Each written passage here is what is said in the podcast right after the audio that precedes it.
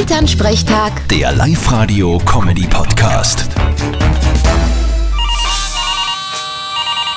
Hallo Mama. Grüß dich, Martin. Na, Ich hab so eine Freude gehabt, alle wieder mal beieinander und so eine schöne Geburtstagsfeier. Ja, finde ich auch. Und der Kleine hat sich auch recht gefreut über seine Geschenke, nachdem er am Anfang blärt hat. Ja, aber das war ja auch voll unfair von dir. Tauscht einfach die Kerzen auf der Torte auf eine aus, die man nicht ausblasen kann. okay, war ja ein Spaß. Ja, am Anfang schon. Ja, die ist die Oma probiert hat, dass es ausbläst und ihr Zehnt rausgefallen sind. Voll auf die Torten.